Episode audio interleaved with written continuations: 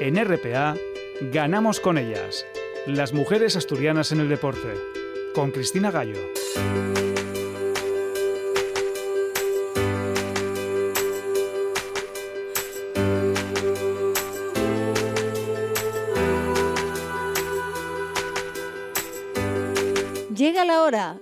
Poco tarde, pero aquí estamos con las mujeres del deporte en otra semana que hemos empezado con un nuevo hito, porque Alexia Putellas, la jugadora del Fútbol Club Barcelona, ha sido la ganadora del Balón de Oro de este año.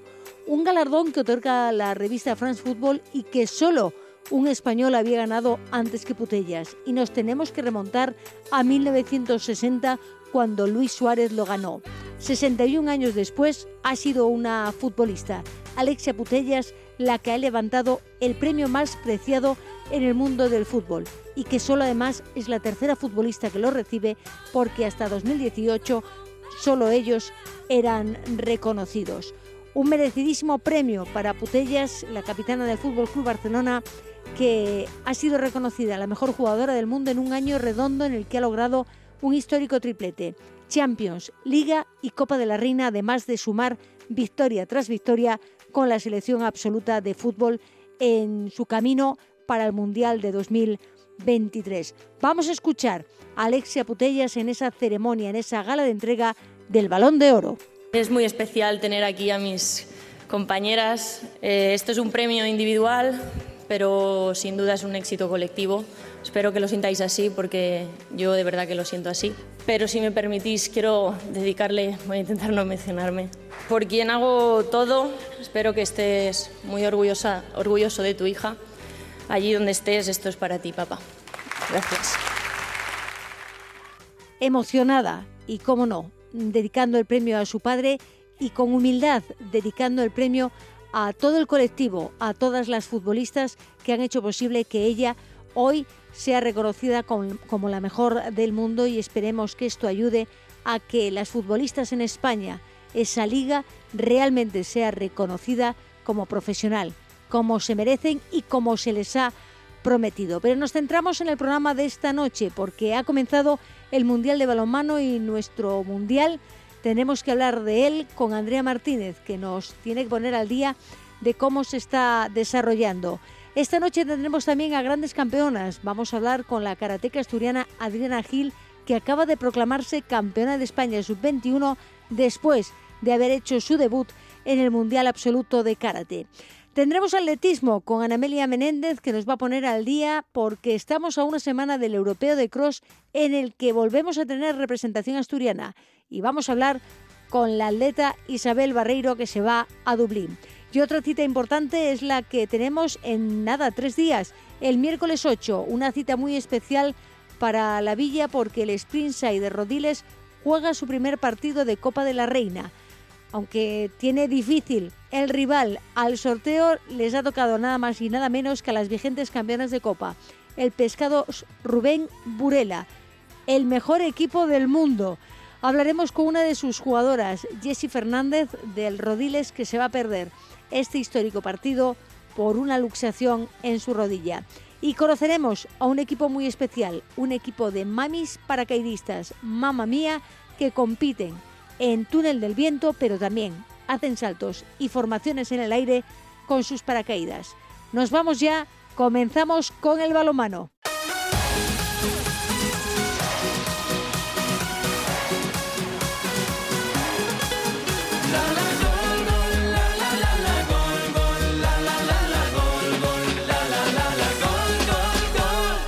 Está en marcha ese vigésimo quinto campeonato del mundo de balonmano que estamos eh, celebrando en España y que tendremos muchos días por delante con 32 selecciones y un montón de partidos en los que disfrutar, pero bueno, Andrea Martínez, hemos empezado de la mejor manera, de forma espectacular, aunque con una mala noticia, porque empezamos con la baja de Lara González.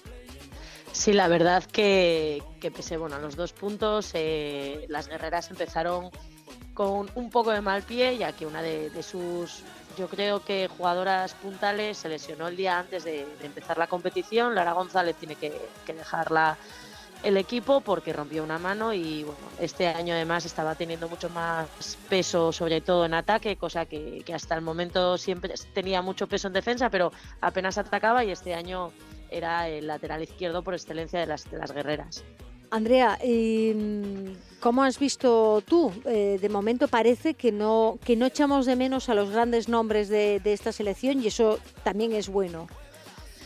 No, la verdad que después de los nervios iniciales del primer partido estamos viendo una selección que eh, poco a poco se está soltando. Eh, hay jovencitas, nuevas guerreras como Paula Arcos, como Maitane, que, están intentando buscar su protagonismo y su sitio y la verdad que, que ve una selección pues que genera ilusión y que bueno que, yo creo que, nos va a dar muchas alegrías en este mundial. Y es lo importante no que esas eh, nuevas jóvenes eh, guerreras empiecen a coger su sitio y más teniendo a, grandes figuras del balomano mundial como pueden ser esa Carmen Martín o una Silvia Navarro que sigue ahí en la portería dándolo todo y parándolo todo Sí, claro, es, es importante, bueno, pues no, no llorar las, las grandes ausencias que obviamente pues eh, a priori se van a echar de menos, como Nerea o como Lara, pero, pero es importante adaptarse y ver que, que, las jóvenes pues también son buenas jugadoras, son grandes guerreras y,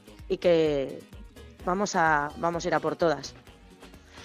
Bueno, como escuchamos que no tienes la mejor voz, Andrea, solo danos algún dato para el último partido de esta fase preliminar que se juega mañana, lunes, de nuevo a las ocho y media en Torrevieja. Sí, nada, cerraremos mañana la primera fase contra Austria. Esperemos que, el equipo siga yendo de menos a más como está yendo durante esta semana y, el martes podremos conocer ya quién, los emparejamientos de cara a la Men pues eh, te dejamos recuperarte, ¿no? Y la semana que viene tendremos a protagonistas que nos ofrezcan pues una visión, ¿no? Desde dentro de cómo está siendo la organización de este histórico Mundial Femenino de Balomano en, en España. Pero simplemente comentar, Andrea, porque justo antes del inicio de este Mundial todas las categorías de las distintas selecciones nacionales han tenido concentraciones, han tenido encuentros y la que dirige Cristina Cabeza, la entrenadora del Unicaja Gijón, la selección promesas en Tarazona ha dado un espectáculo de, balonmano. Tenemos un futuro ahí importante. Sí, la verdad es que poco a poco el trabajo de, las nuevas generaciones va saliendo y, eso es muy esperanzador de cara a tener las futuras guerreras. Sí, porque además tiene muchas dudas en esa selección de promesas eh, Cristina Cabeza y yo creo que tenemos relevo y esperemos que sí, que siga creciendo el balonmano y que este mundial ayude a que crezca. Bueno, Andrea, a cuidarse porque la semana que viene tenemos mucho que contar. Muchas gracias.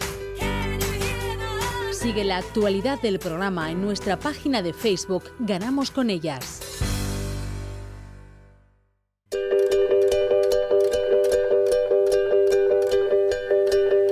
Semana pasada hablábamos con la seleccionadora nacional de karate de Kumite, Irene Colomar, sobre ese exitoso mundial de la selección española que volvía con 10 medallas y 6 de ellas con hombre de mujer, una muy especial para Irene Colomar porque era el primer oro individual de la historia en la categoría de Kumite. Y en ese equipo estaba una asturiana y decíamos nosotros que íbamos a hablar con ella esta semana y no es otra que Adriana Gil la karateca del Club Deportivo Arenas. Adriana, ¿qué tal? ¿Cómo estamos? Hola, muchas gracias por, darme la oportunidad de hablar con, vosotros y, muy contenta. Muy contenta, me imagino, porque claro, era tu primera experiencia mundial en categoría absoluta. Sí, sí, la verdad que nunca había competido a nivel internacional con la, con la Federación Española Absoluta eh, respecto a europeos y mundiales y me estrenaba en un mundial. Bueno, para ti me imagino que Irene Colomar, la seleccionadora, haya confiado en, ti, en un equipo muy joven, porque lo hablábamos con ella, que, sois todas eh, muy jóvenes, me imagino que te ha dado alas, ¿no?, para seguir el, la línea que ya traías. Sí, sí, estoy muy agradecida que, Irene haya confiado en mí para, para formar parte de esta selección y, y muy contenta.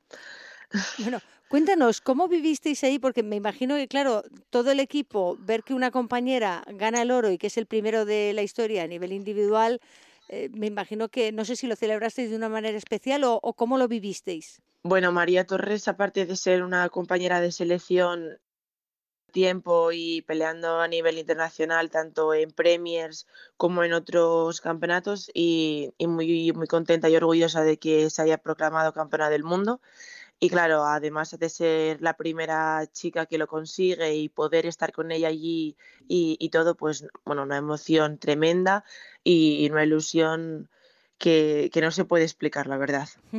Sí, porque además, bueno, lo hablaba con Irene, no sé si os esperabais que pudiese llegar hasta el oro. Desde luego había empezado muy fuerte, pero eh, sabiendo que nunca se había conseguido el, el oro a nivel individual, no estaba en, en las eh, bueno en las apuestas de, de, todo el mundo, a lo mejor no estaba. No sé si vosotras teníais claro que sí que podía llegar a donde llegó. Yo creo que un deportista nunca se piensa en la palabra nunca, sino en, en poder, con, poder conseguirlo y que sea una meta. Y, y claro, bueno, María tenía eh, tiene todas las herramientas para poder cam ser campeona del mundo y de Europa y, y yo como, como, compañera de equipo veía perfectamente ese, ese oro como de, de, cualquiera de nosotras podía ocurrir. Y llegó el de, el de María. En tu caso, sí, exacto. En, en primera ronda mmm, te tuviste sí. que, que, caer, pero le diste sí. mucha, mucha guerra a Melnik, ¿no? Sí, la verdad que era una competidora bastante dura, algo veterana, que al final ella consiguió el bronce, pero, pero le, le puso algo complicado el combate. Terminamos con un 3-2, pero, pero bastante bien te llevas, me imagino que aunque hayas caído en primera ronda, te, vas con un buen sabor de boca, ¿no? Te vas con una buena experiencia de este primer mundial. Sí, sobre todo por pelear en individual y tener la oportunidad de pelear por equipos, que también era algo que nunca, nunca había hecho. Y, bueno, la emoción y la experiencia es totalmente diferente a pelear por equipos que en individual. Y en ambas partes estoy muy contenta de, de haberlo hecho. ¿Y por qué es, eh, cuéntanos, por qué es tan especial esa experiencia de pelear por equipos? Pues es que es una experiencia que es bastante difícil de, explicar. Yo creo que es porque estás peleando con tu equipo, nos animamos entre todas estamos a pie de tatami, eh, el resultado de una te puede ayudar, eh, te, te, puede tirar por el equipo. Es algo, es algo bastante difícil.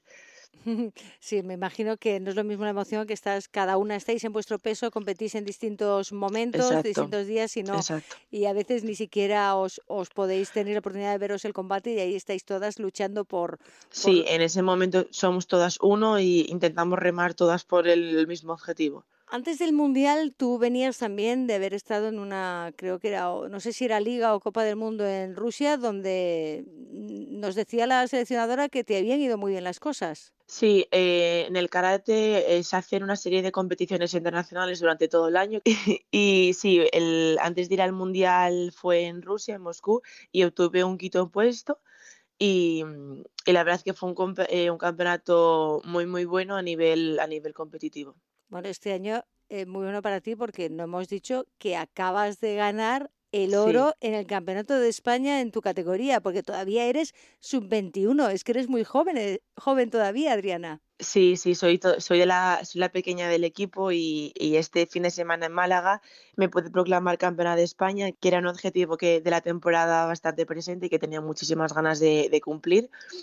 Y, y, nada, es que solamente puedo decir que estoy muy contenta porque, porque poco a poco van saliendo las cosas y, y eso solamente me llena de ilusión para poder seguir. Claro, eh, poco a poco salen las cosas, y, pero es que llevas muchos años, porque tú empezaste, creo que, que, tenías cuatro años cuando empezaste a hacer karate. Sí, sí, desde muy pequeña, desde muy pequeña. Y ahora, bueno, han pasado los años, han pasado unos cuantos años, porque cuando empiezas tan, tan joven son muchos años los que llevas haciendo karate, pero ahora es cuando hmm. empiezas realmente eh, sí, sí. Lo, lo, duro y lo bonito. Hmm. Sí, las categorías inferiores sobre todo te ayudan para crecer a nivel a nivel internacional y, y, poder prepararte para poder conseguir una plaza en el absoluto.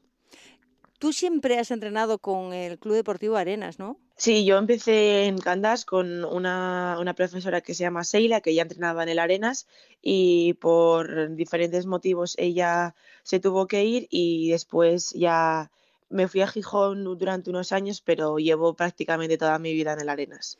En el Arenas, desde ahí, desde ahí has seguido creciendo, creciendo, creciendo y ahora, bueno, todavía te queda a mediados de este mes de diciembre, te queda todavía la, la final de las ligas con, con, tu club, ¿no? Que me imagino que ahí sí. intentarás también estar en lo más alto. Sí, sí. eh, a finales de mes tenemos las finales de las ligas y también voy a participar en sub-21 y en senior. Me he clasificado en las dos categorías y, y vamos todo, todo el equipo Arenas a, a intentar pues dejar lo más alto posible. Y competir en dos categorías a la vez eh, puede suponer que en una de las dos no estés al máximo nivel o te da mayor capacidad para estar más, eh, más atenta, ¿no? más tensa para cualquier combate. Eh, sí, yo creo que, bueno, son en diferentes días porque esto se hace en un fin de semana entero. Este año lo, lo hicieron en diferentes días para, para que no ocurra eso de que personas que se clasifican tengan que ir en una y rápidamente competir en otra. Pero la verdad es que lo tomo como diferentes retos, diferentes categorías y intentar centrarme en cada una y que sea y que sea lo que tenga que ser. Ya claro, pero si llegas en una de ellas, llegas hasta, hasta la final, el, el cuerpo notará el cansancio. Sí, claro, pero bueno, yo creo que para eso entrenamos, para, para que no ocurra esas cosas. ¿cuán- cuán- ¿Cuántas horas a la semana entrenas habitualmente? La verdad es que entrenamos bastante, entrenamos todos los días y, y dependiendo de, de un día a otro entrenamos, entrenamos más o menos, pero ronda una hora y media, dos, depende. Bueno, hora y media eh, o dos y además hay que sacar horas para estudio porque tú estás estudiando con, con la UCAM, ¿no? Sí, desde hace tres años eh, estoy becada por la UCAM eh, y puedo estudiar a distancia y poder compaginar tanto los entrenamientos de karate como los físicos, como, como todo. Eso- esa es la ventaja, ¿no? De, del mundo online que te ha permitido Sí. poder estar desde Candás estudiando Sí, y seguir sí, con tu club de toda la vida entrenando a karate. ¿Qué es lo que estás estudiando, Adriana? Eh, administración y dirección de empresa. Bueno, eh, ¿y lo quieres llevar al, al mundo del deporte o no te llama el seguir después con el mundo del deporte en lo de administración de empresas? Porque empresa y deporte, Mm, dependiendo del deporte, igual como que no cuadra mucho. Mm, ya, mm, es que la verdad es que no lo sé. Eh, intento ir poco a poco, sacar la carrera y, y ver lo que, lo que pasa en un futuro. No lo sé, no lo sé. Porque tú, tú ahora mismo, claro, de, en el karate tienes algún tipo de, de beca, al margen de estar becada por la, por la UCAM. Estoy con Iberdrola, que, que estamos, bueno, eh, hay un grupo de chicas de, de España que estamos becadas por Iberdrola y, y, y ya está.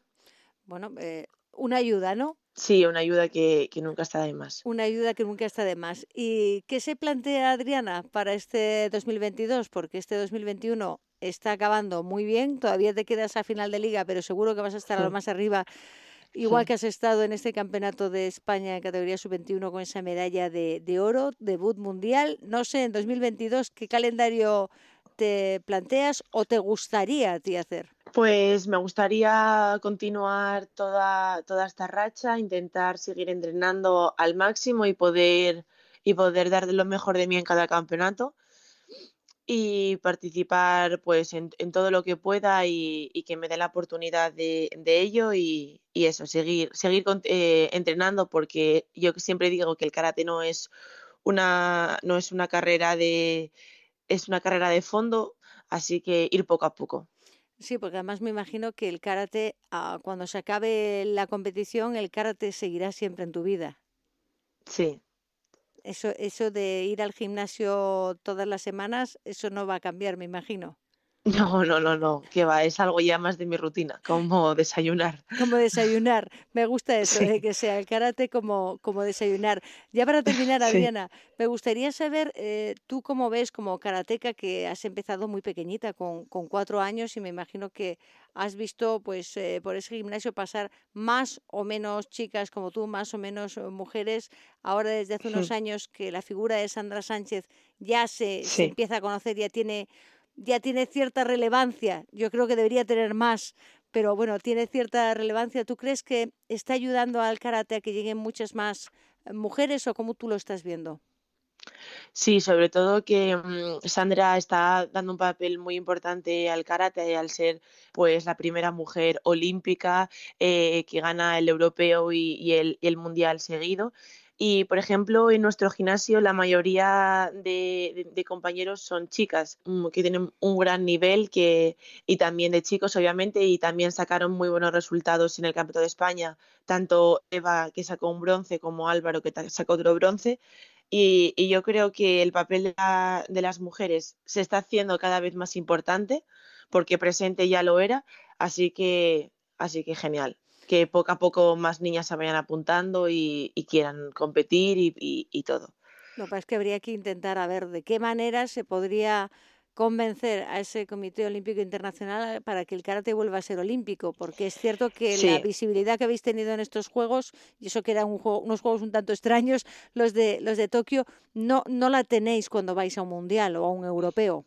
No, está claro que el nombre de las Olimpiadas es mucho más importante que el Mundial para el karate, pero ojalá, ojalá se pueda continuar eh, intentando luchar por, que el karate sea olímpico y, poder volver al lugar donde nos corresponde. Bueno, pues ahora te quedan todavía muchos años por delante de, competición, de seguir ahí y ojalá, oye, ¿por qué no? Eh? Igual, cambiando opinión, vuelve a ser olímpico y vemos a Adriana Gil por allí representando a España, ¿no? Eso nos gustaría, nos gustaría mucho a todas. Pues ahora, de momento, Adriana, a seguir entrenando, a seguir compitiendo. Suerte para esa final de liga. Ya tienes ese oro colgado al cuello del Campeonato de España Sub-21 y ese debut mundialista, un 2021 que yo creo que no puedes cerrarlo mejor. Bueno, sí, con la final de la liga, que te la lleves. Así lo puedes, puedes ponerle el broche de, oro total. Adriana Gil, muchas gracias por atender nuestra llamada muchas y a gracias, compitiendo. Muchas gracias a vosotras.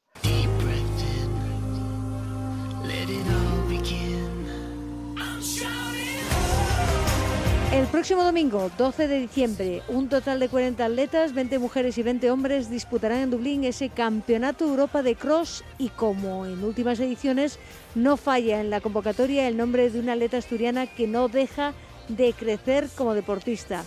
Isabel Barreiro, pero de todo esto nos tiene que hablar nuestra experta atleta Ana Amelia Menéndez, a la que llevamos ya muchos programas sin escuchar. Ana Amelia, ¿qué tal? ¿Cómo estamos? Pues muy bien, Cristina. Un placer de un placer escucharte y poder contar la actualidad del atletismo de nuevo con, con todas las personas que nos escuchan. Bueno, europeo de cross. Bueno, es es la época, ya sabemos, ¿no? Ahora cross es lo que hay, se han disputado muchísimas pruebas y tenemos un campeonato de Europa en el que me imagino que vamos con, muchas ilusiones y con opciones reales. Vamos con muchas ilusiones, eh, vamos con opciones reales, como tú bien dices, 20 y 20, una cosa que eh, hay que tener en cuenta. Es un europeo, eh, digamos que no es un, campeonato mundial en el que hay que tener en cuenta las atletas africanas, que siempre son las grandes, arrasadoras, vamos a decir así, en competiciones del invierno. sin duda las habrá, pero tenemos serias, serias opciones. Hay hay, mujeres muy consolidadas eh, en el equipo, como Irene Sánchez Escribano o Blanca Fernández de la, de la Granja, pero eh, como tú bien decías en la introducción, no tenemos que dejar eh, de hablar de la gran protagonista, que además es asturiana, que es Isabel, Isabel Barreiro. Pero bueno, y, tampoco olvidemos que va a haber otra vez relevo mixto con, con, una Esther Guerrero que no se ha perdido ninguna edición de esta modalidad desde su creación en, en 2017. Los relevos mixtos eh, están hechos claramente para eh, los mediofondistas. El cross, eh, ya, ya, hemos explicado en nuestro programa que aglutina a fondistas y aglutina a mediofondistas porque la distancia es sobre 10 kilómetros y dependiendo del circuito les beneficia a unos o a otros. Si es más duro, más a los fondistas y si es un poco menos duro, menos barro, más a los mediofondistas. Entonces, en ese sentido, el, el relevo mixto, no solo por la, por la combinación de hombres y mujeres, sino por la distancia, que suelen ser en torno a 6 kilómetros, de hecho son 6 kilómetros, pues son distancias Mm, adaptadas a un medio fondista, que son mil y pico metros, dos mil cada, cada uno de ellos. Por eso eh, tenemos muchas opciones también en el relevo mixto. Pero bueno, vamos ya con la protagonista, con la asturiana que no falla, con Isabel Barreiro. Buenas noches, Isabel Barreiro. Hola, muy buenas. Eh, antes de empezar, tenemos que darte la súper enhorabuena porque no dejas de eh, cosechar eh, éxitos en cada, en cada propuesta que te pones en, delante de ti, ya no solo en la pista que el año pasado triunfaste, sino que este año mm. en el europeo de cross has sido desde el principio una de las grandes candidatas, estás seleccionada, estás en el equipo y además podías haber estado en el equipo absoluto Sí, bueno, eh, eh, en el campeonato de, clubes que se celebró en Itálica, eh, nos jugábamos las plazas para, para la categoría absoluta y, las tres primeras españolas pues conseguían una plaza directa. Yo fui la tercera, entonces bueno, tenía la opción si quería de, de competir con las absolutas, pero desde el principio el entrenador y yo teníamos intención de correr la sub-23, pasara lo que pasara, y, y bueno, creemos que, que, es la mejor opción, donde realmente tengo oportunidad de, de hacerlo mejor y, y aparte, bueno, eh, tengo muy buen equipo sub-23 y, y eso hay que aprovecharlo. Isabel, lógicamente, eh, aprovechas los últimos años de tu, de tu categoría eh, junto a Carla Gallardo, Agueda Muñoz, mm. Andrea Romero, Cristina Ruiz y Eliasaura Petegniev. Eh, en este caso, ¿cuál es tu rival de todas las españolas? Entiendo que, que, que, no son rivales tuyas, sino compañeras de equipo, puntuáis las cuatro primeras. Uh -huh. eh, a nivel europeo, ¿quiénes son las, las mujeres a batir? Eh, bueno, pues la verdad que hay unos cuantos nombres por ahí interesantes. Eh, es cierto que, por ejemplo, la italiana Nadia Batocletti, no sé si correrá la absoluta a los 23, porque seguramente si quiere puede correr la absoluta y hacerlo muy bien. Pero bueno, en el caso de que corra con nosotras, eh, yo creo que es la clara favor favorita. Eh, diría que, bueno, es superior al resto, veremos cuánto, pero bueno, un, un puntito por encima por lo menos seguramente que esté. Eh, y bueno... No, continúa, dime, continúa. Dime. continúa. Bueno, eh, también está Jasmine Lau, que es la campeona de Europa de 10.000, que seguramente llegue en muy buena forma, y algún nombre más por ahí que, que siempre aparece. En el cross eh, no es exactamente igual que la pista, puesto que hay menos competiciones y son muy, muy dispares los crosses, como ya hemos comentado en este programa contigo y con otras atletas que nos lo han contado, puesto que los hay que tienen más barro, los hay que son más llanos, los hay que son menos, aunque todos sí. eh, en torno a los 10 kilómetros, que es una distancia que a priori te quedaría un, un poquito larga. ¿Cómo se prevé el circuito de Dublín? ¿Sabéis algo? Eh, bueno, yo vi algunos vídeos, la verdad que hay poca cosa eh, pero tiene pinta de ser un bueno un terreno bastante similar a lo que puedes encontrar aquí en Asturias. Es lo bueno de, que sea en Irlanda. Y, y, parece que hay alguna cuesta pero bueno no no parece que sean demasiado exigentes lo que pasa que bueno al verlo en un vídeo nunca se sabe. Seguramente que, que engañe. Pero en principio a mí por lo que vi me gusta bastante a ti te gusta, se adapta a tus características eh, como atleta y entiendo que no tienes eh, miedo a nadie, como has dicho, a, a por todas en tu último año eh, sub-23. Mm, a mí me gustaría preguntarte, mm, como hemos hablado alguna vez también de la, de la forma física de las atletas, cuándo hacen los picos de forma, cuándo preparan sus objetivos. ¿Estás absolutamente en forma para este campeonato de, de Dublín o es un paso previo a la pista cubierta que es donde vas a hacer tu, tu explosión, vamos a decir así? Eh, no, eh, estoy yo en el mejor estado de forma de, mi vida, yo creo. Eh, llevamos preparando el campeonato desde, desde que empecé en, agosto y bueno, era el objetivo principal en, este invierno y, bueno, la verdad que las cosas están saliendo muy bien. Estoy entrenando con mucha continuidad, que al final eso es lo más importante para poder llegar bien a la competición que sea y sin ninguna molestia ni lesión ni nada que, nos impida el trabajo al día a día y bueno, pues lo que te digo, yo con muchas ganas y, y con la confianza de eso, de, de estar en, en, plena forma. En plena forma. Hay que decir a las personas que nos escuchan que en enero y después de esta cita eh, está el Campeonato de España individual, que parece una cosa ilógica, uh -huh. pero a veces en estas temporadas que están siendo ahora de año natural, de años naturales eh, pasan. Sí. También el, el, torneo de federaciones de cross, que seguro eh, tendrás que, que, competir también, y ya en febrero empiezan eh, y marzo los, los campeonatos de, de pista cubierta. Eh, ¿Vas a hacer pista cubierta, eh, Isabel? ¿Tienes previsto en tu preparación la pista eh, cubierta? Sí, haré alguna competición de pista cubierta, pero bueno, como normalmente no lo suelo preparar de una forma específica, eh, me suelo centrar más en el cross porque bueno, mmm, me gusta mucho y, y, creo que se me da un poquito mejor. Entonces, bueno, prepare, preparamos principalmente el, el cross y luego ya con visión a, al aire libre pero bueno, algo de pista cubierta sí que voy a competir porque también me gusta y bueno, en función de cómo vayan los entrenamientos y lo que compita, veré si preparo un poquito más o un poquito menos. el 3000.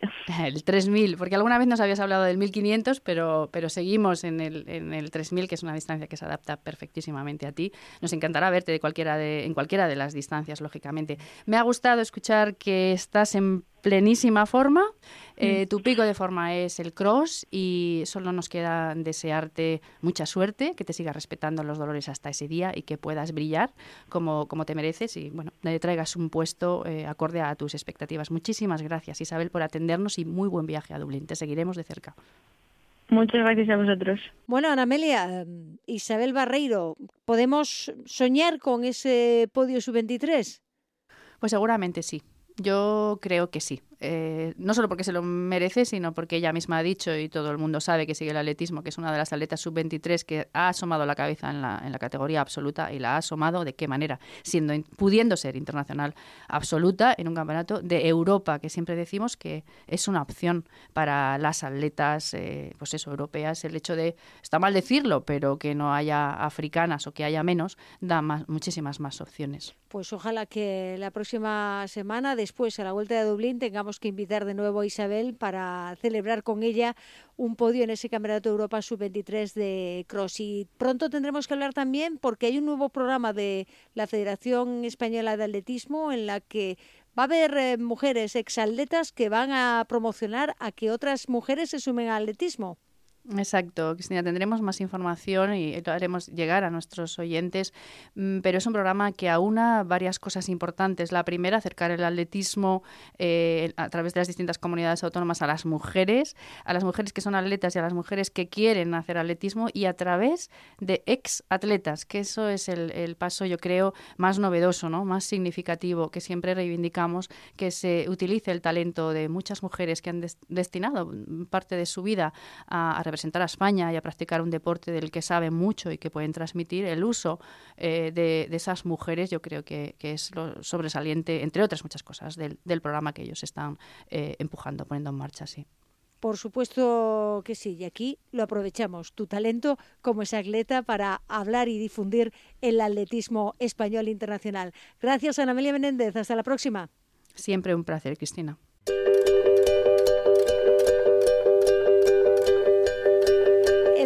Próximo miércoles 8 de diciembre, que es festivo, tienen la oportunidad y una cita muy importante con el fútbol sala asturiano, porque por primera vez en la historia un equipo asturiano va a jugar la Copa de la Reina y es que el Springsider Rodiles Sport va a jugar su primera eliminatoria de Copa, aunque no ha tenido mucha fortuna en el sorteo porque le ha tocado a las vigentes campeonas, el pescado Rubén Burela. Y vamos a hablar de este partido tan especial con su cierre con Jesse Fernández Pérez, aunque Jesse, por desgracia, se va a perder este partido. Jesse, ¿qué tal? ¿Cómo estamos? Muy buenas. Bueno, recuperando, ¿no? Todavía de esa lesión. Sí, la verdad que es una pena porque al final llevo ya eh, casi un mes parada y fastidia perderse un partido así tan importante. Pero bueno, la verdad que, contenta por la clasificación y al final es un premio. Es un premio que, bueno, la plantilla mm, ya lo sabía, ¿no? Cuando acabasteis la, temporada eh, pasada ya sabíais que ibais a estar este año en Copa de la Reina.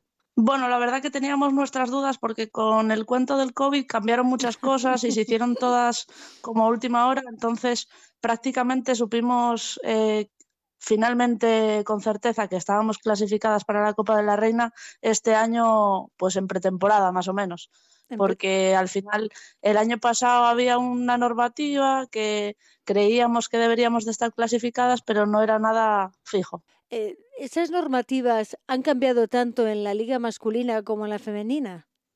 La verdad que creo que en la masculina se ha mantenido igual. Hmm. Lo que pasa que, y, y, en la femenina al final se mantuvo como, como se había dicho. Lo que pasa que estaba un poco todo en el aire y nadie te confirmaba nada, no sabíamos exactamente qué iba a pasar, entonces tampoco queríamos como emocionarnos por esa clasificación y que luego cambiasen la normativa y ver que estábamos fuera, lo que sea. Entonces, sí es verdad que estuvimos con pies de plomo y esperamos hasta el último momento que nos lo confirmasen.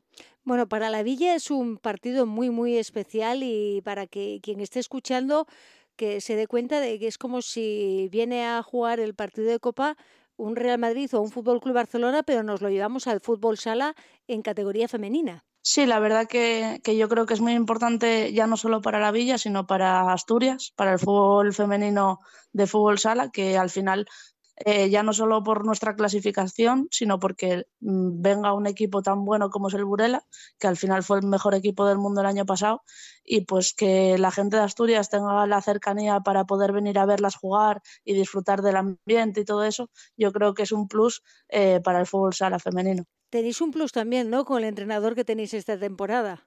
Sí, al final eh, nos aporta muchísimas cosas nuevas y viene cargado de, de, enseñarnos todo lo que sabe y nosotras pues con muchísimas ganas de aprender y de coger todo lo que podamos de él, que al final es un entrenador en mi opinión muy bueno y obviamente en el del resto se ve que, que ha dado el callo y, y, su reputación, pues así, así se ve. Le precede, le precede, pero conoce bien al Burela. Sí, al final, bueno, oye, pues eh, supongo que él también estará nervioso y las jugadoras lo mismo. Y, y, es un plus que conocer también al Burela, porque al final no ha cambiado su esencia, yo creo. Ha mantenido el, la misma línea que todos estos últimos años, pero con cosas nuevas, supongo, del, del entrenador nuevo pero sí que conoce muy bien a las jugadoras y nos puede aportar bastantes detalles suyos para intentar sacar el mejor partido nuestro y hacerles daño. ¿A quién destacarías tú del equipo que viene del mm, pescado Rubén Vela? A todas. la, verdad que, la verdad que destacar a una es, es, muy complicado, pero bueno, obviamente tienen a Peque, tienen a Cami, tienen a Silén, o sea, es que si me pongo a nombrar... Nombras toda la alineación completa, ¿no? Sí, yo por fichar las ficharía todas, pero eh, sí es verdad que, que, mm, tienen un equipo en conjunto muy bueno y, y es que pff, al final es eso. Tú te paras a pensar en los goles que llevan ellas y ninguna te mete 40 goles. Es al final un equipo muy colectivo que te hace daño en todas sus facetas y que si una no tiene el día, lo tienen las otras 10 y entonces mm.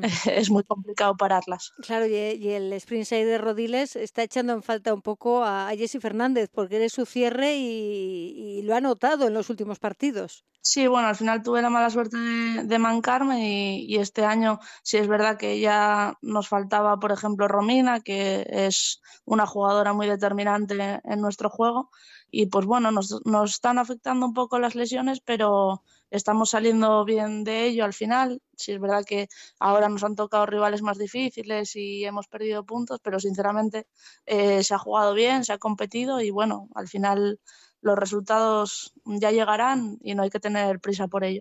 Bueno, la que no sé cómo afronta ese partido, tú que tienes a Jenny, la portera, que es tu compañera de, de piso ahí en, en, la villa, ¿cómo, ¿cómo lo estás viendo estos días? ¿Lo está viviendo de una forma más, no sé, con más tensión o, o normal, como cualquier otro partido? Yo creo que al final, cuanto más se acerque el día del partido, más nerviosos vamos a estar, pero al final es que yo creo que somos conscientes de que esto ha sido un premio a la gran temporada y al esfuerzo que hemos mantenido todo el año pasado. Entonces, eh, vamos con muchísimas ganas. Obviamente sabemos que jugamos contra uno de los mejores equipos de la Copa de la Reina, si no el mejor.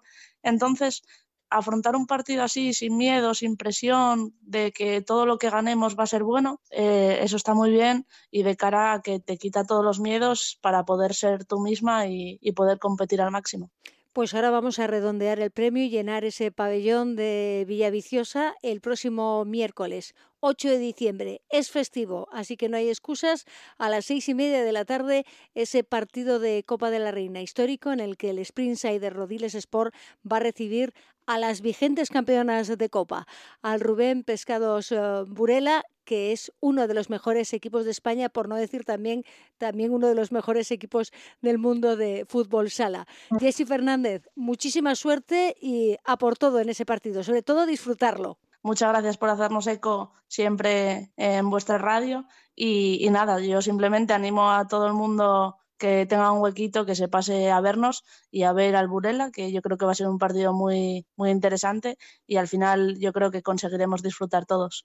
Eso es lo principal, disfrutar miércoles 8 de diciembre, seis y media, en el pabellón de Villaviciosa.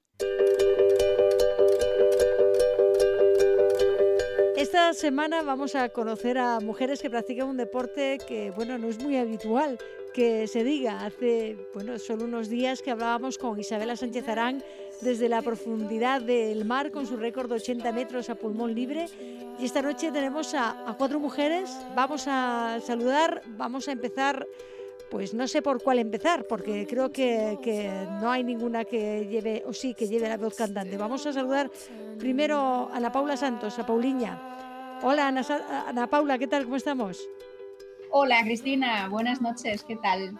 Bueno, eh, os voy presentando y luego ya me vais contando cada una cómo habéis entrado en este mundo del paracaidismo. Tenemos también a Olga Álvarez. Olga, ¿qué tal? ¿Cómo estás? Hola, hola, ¿qué tal? Bueno, eh, yo creo que soy la mayor de este grupo. Tú eres la mayor, la veterana, ¿no? La veterana, así que alegría. bueno, eso es bueno, ¿eh? eso no es malo. Eso quiere decir si, simplemente que llevas más años que, que, ellas en esto del paracaidismo. Vamos a dejarlo así. Bueno, eh, eso, eso, me ha gustado. Muy bien, ahí te veo.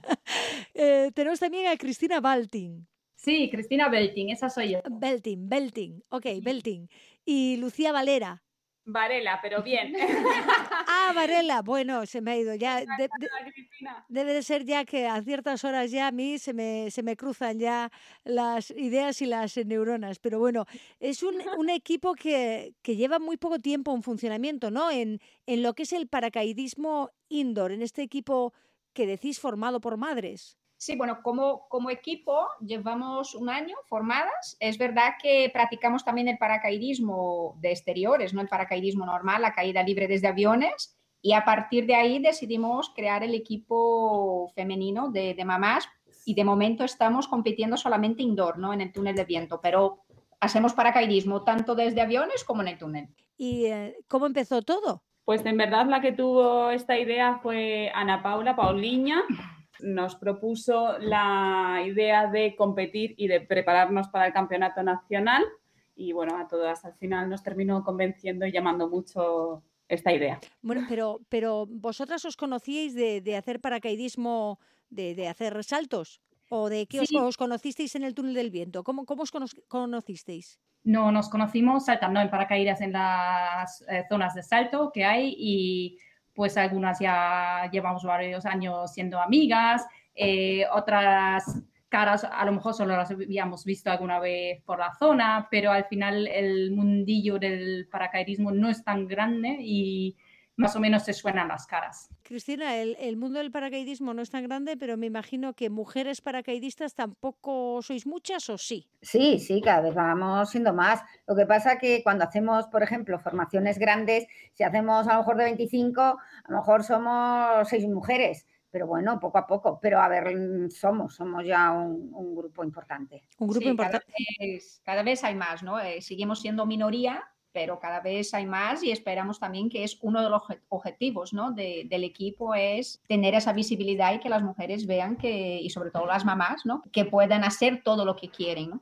Claro, eh, porque esto, esto viene lo de formar el, el equipo y decir que sois un equipo que queréis eh, competir eh, formado por madres, lo hacéis con, con, un objetivo claro, ¿no? Al margen de, de lo que es la pura competición. A ver, mm, el objetivo es pasárnoslo bien. Hombre, nuestra idea también es la de motivar a otras mujeres a la idea, o sea, a la hora de no abandonar sus sueños y perseguirlos, porque sí que hemos eh, puesto en común, tanto nosotras en el equipo como otras mamis del cole o otras mamis conocidas en nuestros trabajos, que por lo general dentro de una unidad familiar es la madre la que deja o abandona sus aficiones o sus deportes por el cuidado de sus hijos. Y nosotros lo que queremos es darle esa voz y eh, alzar nuestra voz para decir, dalas a tus sueños y no los persigas por tu connotación de ser madre que vosotras teníais también ese, ese, objetivo de motivar a más mujeres, que, que no hay límites y, habéis cogido alas, dar alas y os habéis puesto con las alas a volar. Pero además de, de bueno, volar, que os conocíais en los saltos, que quiero, quiero que me habléis también de esos saltos con paracaídas desde, desde el avión. Lo del túnel del viento, ¿cómo, ¿por qué decidís eh, hacerlo del túnel del viento? ¿Es más, no sé, os venía mejor a las, a las 4 o, cómo ha sido lo de ir al túnel del viento?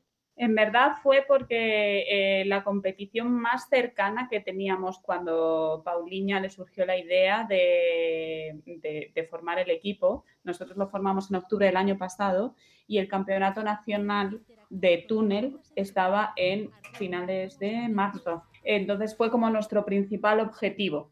Luego había otro campeonato nacional desde avión en septiembre, pero como teníamos también muy poco tiempo para empezar a entrenar, nos parecía lo más realista posible presentarnos primero a la de marzo de túnel para después continuar con nuestro entrenamiento ya habiendo volado juntas y poder volar desde, desde avión. Claro, y luego ten en cuenta que como el entrenamiento de túnel es muy intensivo, para nosotras también aprender todas las maniobras, porque hemos empezado de cero en esa modalidad, ¿no?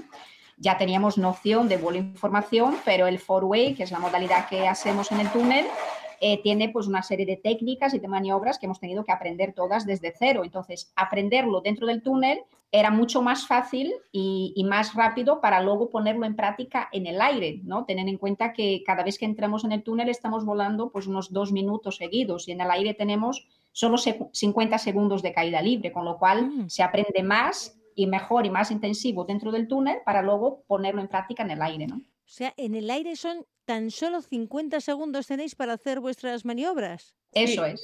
Desde el salto hasta el momento de separación para, eh, para abrir el paracaídas. Vale, o sea, desde el momento que saltáis del avión a, y para hacer las formaciones y esos dibujos que hacéis en el aire, son 50 segundos. Eso es lo que hay. De hecho, 50 segundos es un salto normal. En las competiciones tienes 35 segundos desde que sales del avión.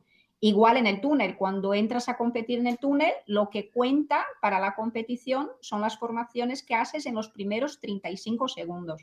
Pues poco tiempo, poco tiempo hay para, para hacerlo, pero bueno. Por eso el nivel de dificultad de volar eh, las formaciones de la mejor manera posible y de la manera más rápida posible. Claro, no, no, bueno, no, lo, desde luego que habéis elegido el, el, el, deporte el, más, el más difícil, ¿no? Un buen deporte para demostrar que no hay ningún un límite, pero eh, lo que pasa es que en el caso de, del, del, paracaidismo indoor, de estos eh, túneles del viento, bueno, no, no es fácil, no es barato, y tampoco está al alcance de todo el mundo, ¿no? Porque no hay muchos túneles del viento en España donde poder probar esta actividad, ¿no? Aquí en, en, Madrid ahora tenemos, hay tres túneles de viento. Nosotros siempre estamos entrenando en, en Madrid Fly. Pero sí, ya antes no teníamos alguno donde estaba. En Ampuria Brava. En Ampuria Brava, pero ya te digo que ahora tenemos tres en Madrid, fíjate. Sí, cómo van cambiando las. Claro, y nosotras, de hecho, agradecemos ¿no? el, el, el apoyo que nos brinda Madrid Fly en, en, cuanto a facilitarnos los entrenamientos, en cuanto a, al, al, sponsor que nos brinda cada vez que entrenamos y eso nos está ayudando muchísimo a, a poder entrenar cada vez más, ¿no? ¿Qué cuesta, por ejemplo, una hora de, una, una hora de entrenamiento? Si me habéis dicho que son eh, un minuto o dos minutos en el túnel del viento, ¿qué, qué, ¿cuál es el coste para una persona que quiere entrenar o que quiere iniciarse? Eh, ¿Qué le costaría tener que ir? Que no sé si es todos los días o las veces que vais a la semana para poder entrenar dentro de ese túnel. Claro, dentro del túnel realmente es como cualquier deporte. Tú puedes ir eh, la primera vez a probar la experiencia, entras con un monitor, que es el que te está sujetando dentro de la cámara de vuelo y pruebas la experiencia, pues suele ser un par de minutos, ¿no? La primera vez que entras y suele costar alrededor de 60 euros la experiencia, ¿no? Luego puedes eh, seguir practicando, te puede gustar, ¿no? Cuando vas a practicar, pues vas a hacer una, clase de prueba, digamos, te gusta y quieres seguir y quieres aprender a volar solo. En ese caso, pues hay un cursillo en el que haces 15 minutos de vuelo con un instructor para poder volar solo y a partir de ahí sigues volando, ¿no? Para los sport flyer, como los llamamos, que son o las personas que ya son paracaidistas y ya saltan en paracaídas, o los que ya tienen esos 15 minutos de vuelo en el túnel, eh, puedes comprar los entrenamientos por bloques de tiempo, ¿no? Puedes comprar pues una hora, 15 minutos, media hora. El precio medio de la hora suele ser unos 600 euros más o menos. 600 euros. Eso es. Pero ten en cuenta que para los paracaidistas, tú puedes, podemos ir al túnel, nosotros, nosotras solemos entrenar entre 15 minutos y media hora al mes, que es lo que nos podemos permitir ahora mismo, ¿no? Pero ten en cuenta que 15 minutos en el túnel equivaldría más o menos a 15 saltos. En un día no puedes hacer 15 saltos, entonces en el túnel puedes hacer 15 minutos de vuelo, por eso es tan intensivo, ¿no? Y por eso realmente compensa. Ya veo que no, no, al alcance de todo el mundo no está, desde luego, pero... De, es caro, es caro, efectivamente. Caro, caro es caro, pero ¿y, ¿y, qué preparación física hacéis? ¿Hacéis algún, algo fuera de, del túnel? ¿Tenéis alguna preparación física para poder después hacer lo que hacéis, tanto en el túnel del viento como luego cuando saltáis de, del avión en paracaídas? A ver, es verdad que mm, nosotras de forma individual no, no, se requiere realmente una preparación, aunque es recomendable, ¿no? Nosotras, como estamos entrenando a un nivel más intenso, sí que pues buscamos tener una vida activa fuera, ¿no? Y pues ir al gimnasio, pues eh, eh, por ejemplo, Olgas en maratones, eh, cada una tiene su, su, deporte aparte, ¿no? Digamos que es su, su, preparación física de alguna forma, aunque no es, no, no, no es necesario, pero sí recomendable, ¿no? Olga, eh, eres la, la, veterana y veo que la multideportista, ¿no? Porque no solo haces el salto de paracaidismo, el, el, el túnel del viento, sino que te dedicas a correr maratones. Te da la no, vida no, para todo. Es que me ha subido de categoría, como mucho medio maratón. Ah, bueno, media, bueno, no está mal, ¿eh? 21 kilómetros tampoco los hace cualquiera. Ya, es, normalmente, mira, la gente que te dedicas y llevas tiempo, te, intentas un poco cuidarte. Escucha, yo ya tengo 57 años y si no estoy en forma, esto no lo podría estar haciendo, ¿sabes? Claro. Entonces, todas, pues vas al gimnasio, siempre haces o estiramientos, haces cosas de yogas y tal, todas hacemos algo. Pero si quieres mantenerte en esto, tienes que estar en forma. Si no, no, no llegas, no llegas a cuando quieres hacer saltos, tanto en el túnel, porque al final terminas con agujetas. 15 minutos terminas, pues siempre hoy, pues mira aquí, pues al día siguiente notas las agujetas. Entonces tienes que estar en forma para, bueno. para poder hacerlo, tanto dentro del túnel como, como luego saltando desde avión. ¿eh? Y, y, Olga, ¿tú, ¿a ti cómo te dio por eso de dedicarte al paracaidismo? Porque eres la que creo que más saltos tiene de las cuatro. Creo que hay que sumar a las, a las tres compañeras que tienes al lado para que sumen los que tienes tú. ¿Sabes lo que pasa? Que eh, yo no soy muy ejemplo porque es que ni no los apunto y no lo sé hay un compañero que siempre se ríe conmigo porque dice, siempre dices que tienes mil. Digo, ya lo sé, o mil cien, porque no termino nunca de apuntarlos. Pero hay gente que sí, que los lleva muy apuntados y se, se, celebra su mil saltos, su 500, su tal, ¿sabes?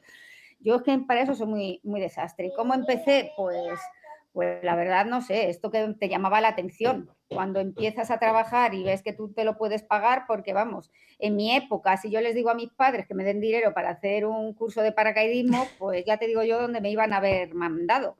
Pero pues eso, es que era muy diferente a cómo las normas de seguridad que hay ahora, los equipos que hay ahora, es que es todo mucho más fácil. Eh, más fácil, pues entonces eh, cuéntanos cómo, cómo empezaste tú, Olga, porque claro, no sé, una chica de cuando empezaba, pues lo normal es que no sé, que jugase a baloncesto, que jugase a balonmano, que era lo que estaba normalmente en casi todos los colegios, ¿no? O institutos podía haber ese deporte, pero eh, a ti te dio por el paracaidismo. Sí, no sé, fue, yo creo que tenía unos amigos que eran, habían hecho la, eh, la mili en paracaidistas, te contaban eso y yo decía, a mí eso me tiene que gustar. Y me apunté a un curso que no sé, es que no sé ni cómo me enteré.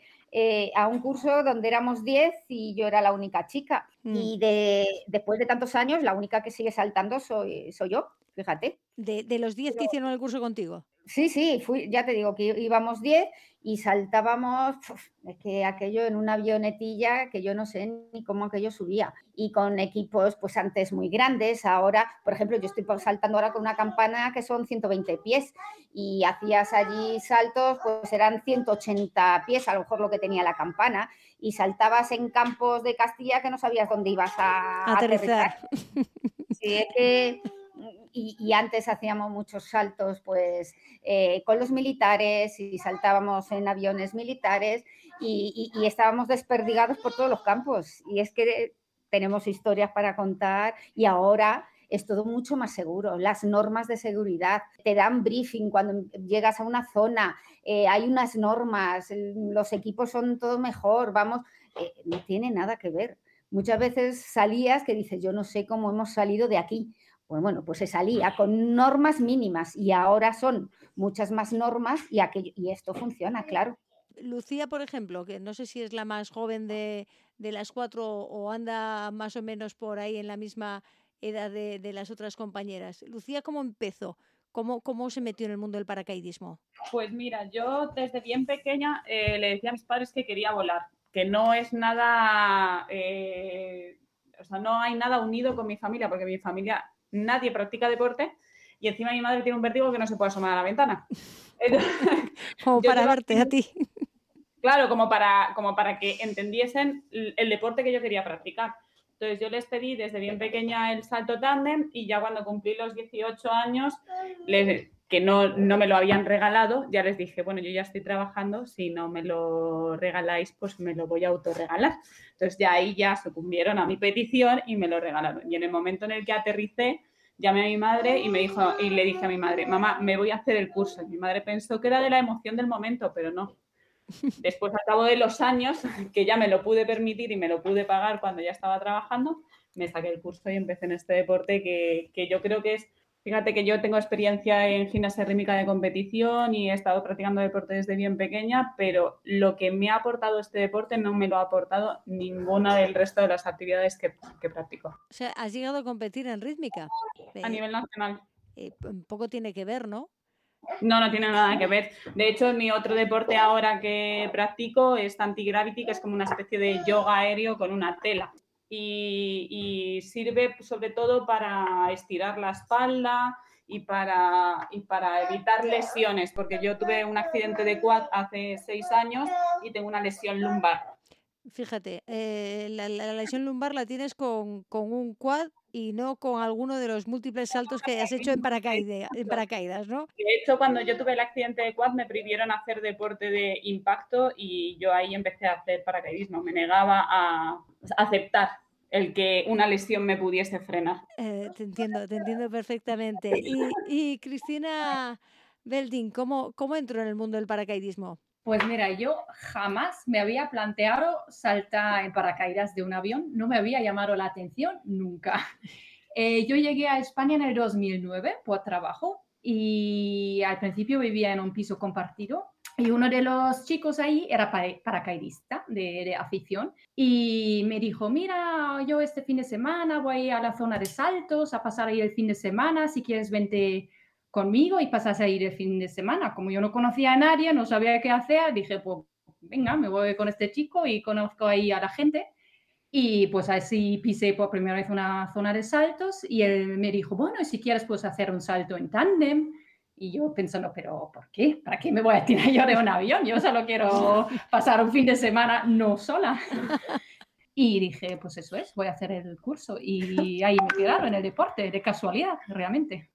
Y ya nos falta saber cómo Pauliña se inició en esto del paracaidismo, que es la única que nos falta ya por saber. Pues yo en mi caso, em, yo cuando tenía 14 años, pues estaba paseando en la playa con, con, mis padres y se ve que había alguna exhibición, algún campeonato, no sé muy bien y veía a los paracaidistas aterrizando en la playa, ¿no? Entonces no tenía ni idea de lo que era el paracaidismo, ni cómo se practicaba, ni, ni nada, ¿no? Lo único que vi fue a un chico colgando de una tela, volando hacia la playa y en el momento en que vi eso ha sido como, yo quiero hacer eso. Y, desde los 14 años pues se convirtió un poco como un sueño ¿no? de vida poder, poder saltar en paracaídas, poder volar. Eh, desde entonces pues empecé a coleccionar recortes de periódicos, porque claro, entonces tampoco había internet, no sabías no, ni por dónde empezar, ¿no? Y recortaba pues todos los periódicos que veía cuando salía una noticia de paracaidismo y ya pues con 18 cuando eh, me pude permitir, porque entonces era un deporte bastante alejado de mi realidad, pues un trabajo que tenía que me permitía poder pagar el curso, eh, empecé a saltar, ¿no? Fue lo primero que hice con el primer sueldo que gané y fue curioso porque yo nunca jamás había viajado en avión, nunca me había subido a un avión y la primera vez que lo hice fue para tirarme para tirarte. bueno, esa es una buena paradoja ¿no? La primera vez que te subes a un avión es para tirarte de él, pero bueno, ya vas el paracaídas, eh, puesto que es lo, más importante y lo, principal. eso, es lo principal. Para, para terminar, me gustaría mm, a ver si sois capaces de definirme con una palabra lo que significa para vosotras ese momento, no sé si del salto o de estar volando en el túnel del viento. Para mí, libertad. Para mí, igual felicidad. Velocidad para mí. Para mí, libertad también. Pues eh, libertad, felicidad, velocidad. Pues a las cuatro, Ana Paula Santos, a Cristina Belting, a Lucía Varela y a Olga Álvarez, gracias por estar hoy en Ganamos con ellas y bueno, que sigan esos saltos y que siga creciendo la afición, que ya veis, abierto un buen hueco en esto del paracaidismo, el, el, de aire normal y el del túnel del viento y que haya muchas más mujeres que se animen. Gracias a las cuatro por estar hoy con nosotras. Gracias. Gracias. Gracias. Hasta luego.